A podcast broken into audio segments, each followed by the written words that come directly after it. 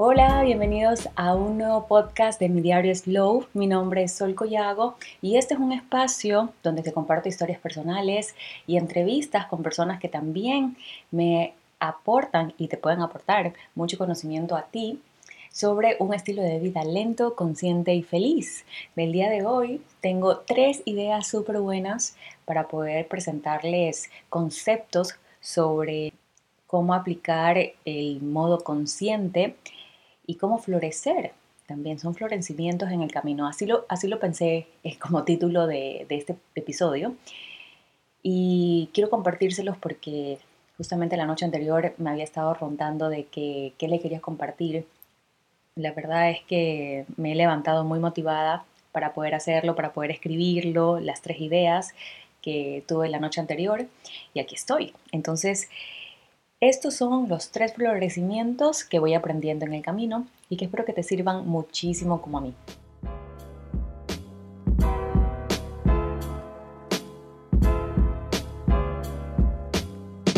El primer florecimiento trata de cuidar del miedo. Esta semana en el mail Slow, que por cierto los invito a que se suscriban si aún no lo, han hecho, en mi Instagram Sol Collago, es un mail donde cuento mucho sobre desarrollo personal, sobre slow living, sobre gratitud, sobre muchos de los temas que van ligados a este estilo de vida y que nos aportan a todos. Creo que eh, todo va de la mano. Y bueno, ahí lo tienes. Eh, puedes inscribirte en el link de mi biografía. Y bueno, esta semana estaba hablando sobre eso exactamente, sobre no limitarme con los miedos que llevo acarreando a lo largo de la vida. Y es verdad, todos tenemos de alguna manera alguna creencia limitante o algún miedo que nos aterroriza o nos paraliza a hacer ese sueño realidad. Y frente a eh, tenerlo ahí todo el tiempo, porque el miedo está, yo te digo que lo abraces, que te lo lleves, que aprendamos a convivir con él en todo proyecto que tengas, en toda idea que tengas. Y sé que es muy difícil porque he estado ahí. Por muchos años eh, había pensado de que no podía hacer muchas cosas porque me había sistematizado y me iba a explotar el cerebro por el miedo que me daba tomar el primer paso. Entonces, frente a ese miedo, no te digo que lo resistas porque todo lo que nos resistimos en algún momento en la vida persiste y está ahí de alguna manera, sino que más bien lo identifiques, que seas bueno contigo mismo y lo identifiques y digas, ¿sabes qué? Tengo miedo a bailar. Bueno, pues me voy a meter en un curso de baile porque seguramente no soy tan malo al momento de ya estar en acción y de aprender. Muchas veces nuestros miedos vienen porque nunca nos damos el trabajo de poder intentarlo y tenemos miedo a lo desconocido y esto es totalmente normal. De hecho, el miedo está en nuestras vidas para protegernos, pero no debería limitarnos. Entonces yo te invito a que te unas a identificar tus miedos, a estar 100% conscientes de que, que, algo que te paraliza no, no es bueno en tu vida, de que de esas creencias limitantes que muchas veces vienen por ese diálogo interno que más bien te autosabotea, y aquí abro un punto muy importante que yo le he venido trabajando tanto y que también en mis publicaciones de Instagram lo comparto, es el diálogo interno, qué es lo que estoy diciéndome, qué es la historia que me estoy contando acerca de esta situación que estoy viendo y que no me está gustando. Es importante lo que nos decimos, es importante lo que comenzamos a creer y crear en nuestra mente, porque muchas de las cosas no son reales muchos de los miedos no son reales, no están ahí, solamente están en nuestra mente, no, no los vivimos en el mundo real.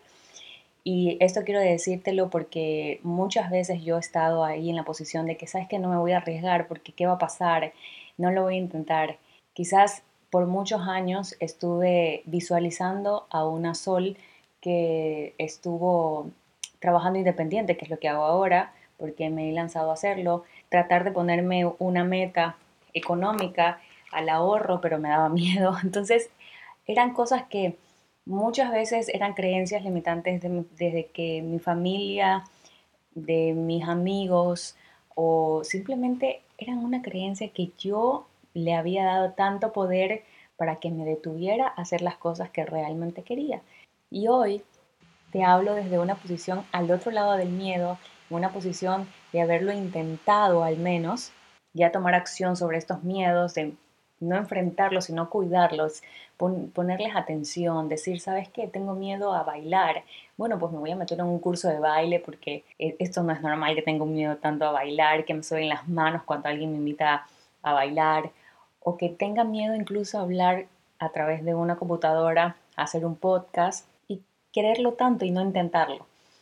Entonces es mejor tener el recuerdo de decir, y la experiencia, de decir, sabes qué? lo intenté y me encantó, me emocionó, porque todos estos sentimientos afloran luego de que pasas la barrera del miedo, la emoción, la ilusión de qué va a pasar después. Y ese factor sorpresa es lo que nos hace vivir ilusionados, hay que ponerse ilusiones. Y creo que el miedo nos corta esa parte de experiencia de vida, que es maravillosa tener también.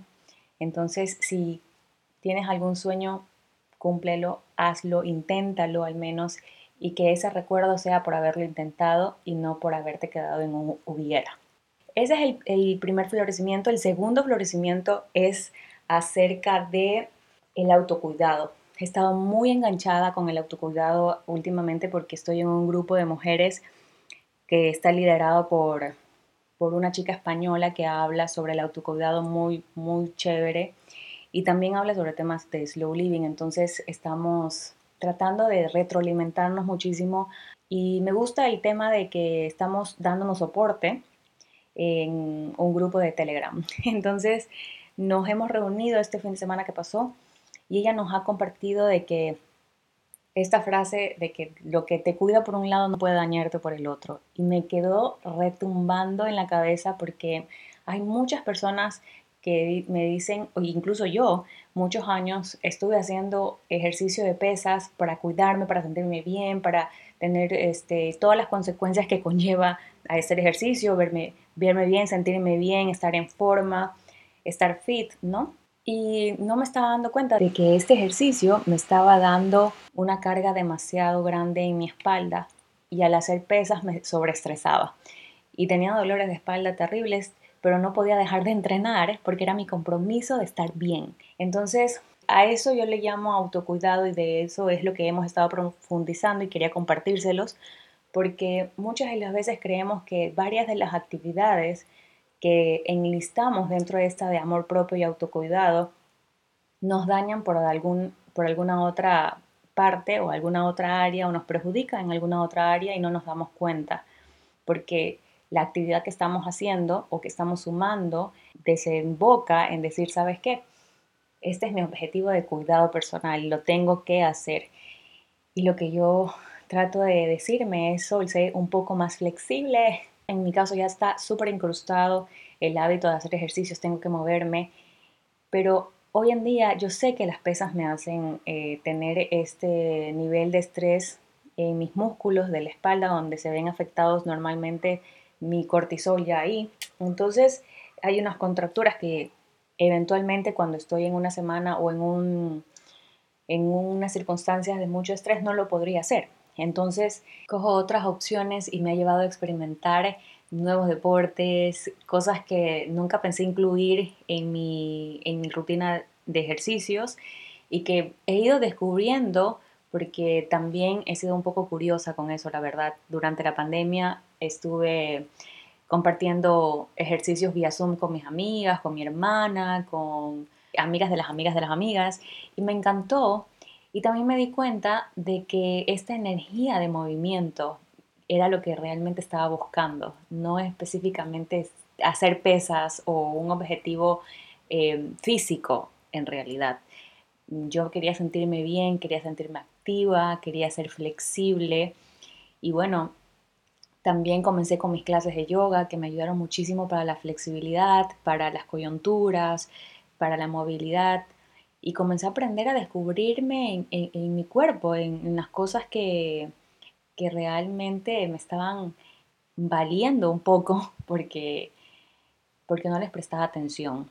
Entonces cuando comencé a leer más sobre cómo gestionar mi tiempo, de cómo escucharme más incluso a mí, de cómo poder mejorar, me di cuenta de que estaba haciéndolo todo mal, que el autocuidado era escucharme primero decir desde dónde viene esta necesidad y para qué lo voy a hacer. Eh, es un tema importantísimo también tener clarísimo esta frase que se me quedó pegada, es que lo que te cuida de un lado no te, no te hace mal por otro. Y es más o menos lo que les contaba de las pesas.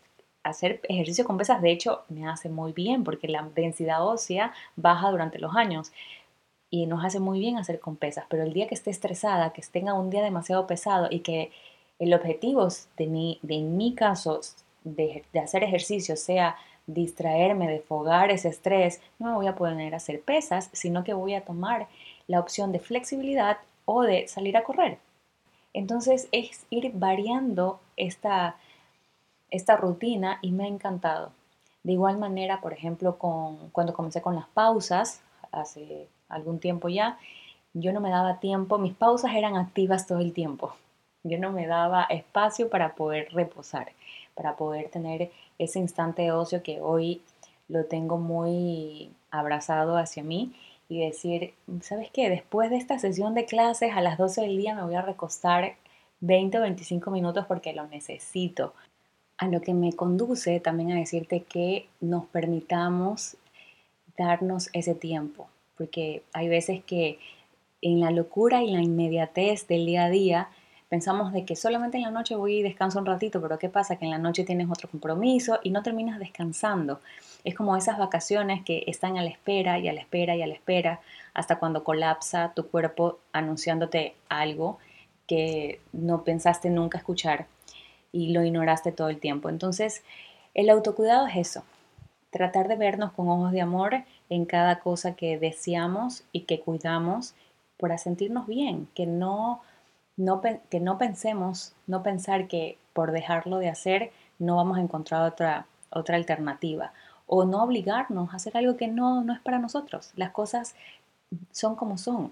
A alguna persona le gusta correr, a otra persona no le gusta correr. encontrará su movimiento y su movilidad eh, a través del baile, a través de clases de yoga, a través de pilates. Hay tanto para escoger que, y también eso funciona muchísimo en la alimentación y funciona muchísimo en las pausas y también en qué es lo que escogemos de trabajo, cómo lo vamos a gestionar. Entonces, eso, básicamente decirte que el autocuidado es algo que tienes que abrazar y que tienes que vivir a conciencia y ser flexible contigo. Bueno, el tema del autocuidado es muy amplio, podemos hacer incluso un podcast de eso porque me encanta y les puedo compartir todo lo que seguimos hablando en este, en este grupo. Pero el tercer florecimiento es acerca de la gratitud. Yo creo que muchas de las cosas que he venido aprendiendo durante todos estos años tiene como base la gratitud. Y sí que me costó bastante poderla aprender desde una situación difícil y creo que para todo el mundo no habrá manera de poder agradecer en un momento difícil. Y yo creo que ahí, desde ese, desde ese momento, está la fe, está la fe. Yo soy católica y para mí siempre estuvo ahí. Nunca he dudado de que algo que me pase es porque no tendría que ocurrir.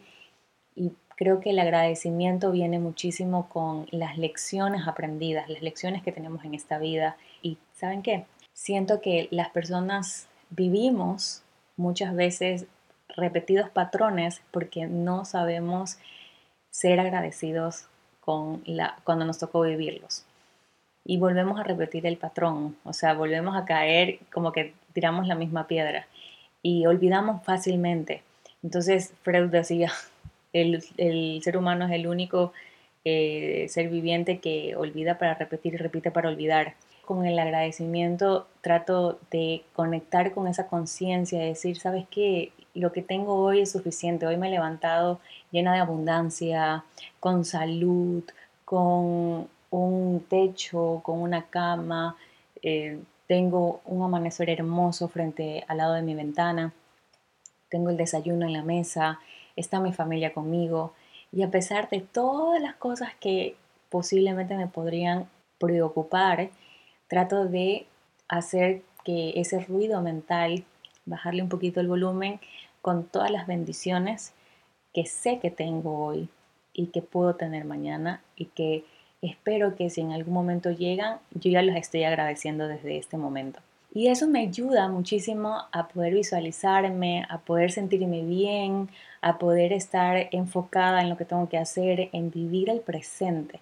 Yo sé que muchas veces nos levantamos con algún día pesado o algún día malo. Sé que no todos los días son iguales, pero en serio, hagan la prueba, hagan el ejercicio de levantarse y en esos días malos y decir, ¿sabes qué? Estoy aquí, voy a agradecer por todo lo que tengo a mi alrededor, por todas las cosas, así más chiquitas que sean y cotidianas que sean, que ustedes los, incluso hay muchas cosas que los damos por sentado, pero que están ahí todos los días y no nos damos cuenta, como por ejemplo la, la ropa que nos ponemos, que tenemos para escoger, o el libro que nos da llena de conocimiento, o el agua que en muchos países está escasa.